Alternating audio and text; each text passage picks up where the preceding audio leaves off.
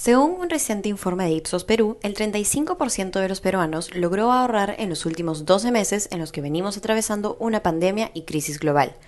Si bien este ahorro tendría inicialmente fines educativos, ya sea propios o de sus hijos, o de adquisición de vehículos o inmuebles, también puede representar una oportunidad de inversión.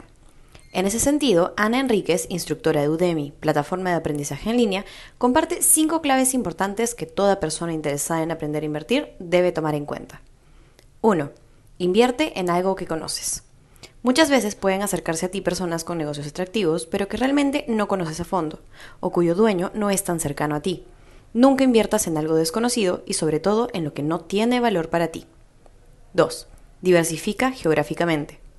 Nunca inviertas únicamente en un país, pues aunque pensemos que al estar en Lima o Perú conocemos bien las empresas locales y su funcionamiento, la realidad es que sabemos poco sobre cómo se van a comportar en la bolsa de valores, y si ocurriera una crisis política, financiera o como sucedió en este último año y medio, sanitaria, todos nuestros activos se verán afectados.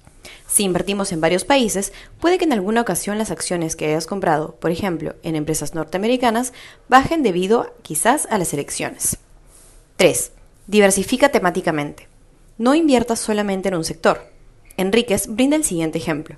Si hay una crisis de petróleo, puede que las empresas petroleras caigan, pero las aerolíneas subirán.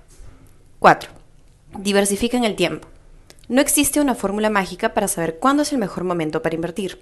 Por eso, es mejor invertir algo, aunque sea poco, pero de forma periódica. Habrá meses que las acciones estén más baratas y otras más caras, pero se tienden a equilibrar. 5. Invierte a largo plazo. Si no eres un inversor profesional, sino que buscas invertir tus ahorros para que no pierdan valor en el banco y por el contrario se revaloricen, entonces la inversión a largo plazo es ideal para ti. Sin embargo, no debes mirar todos los días o todos los meses cómo va la bolsa. Tienes que hacer una planificación, decidir tu estrategia de inversión y que el interés compuesto haga lo demás. Al cabo de dos o tres años verás cómo tus inversiones han crecido.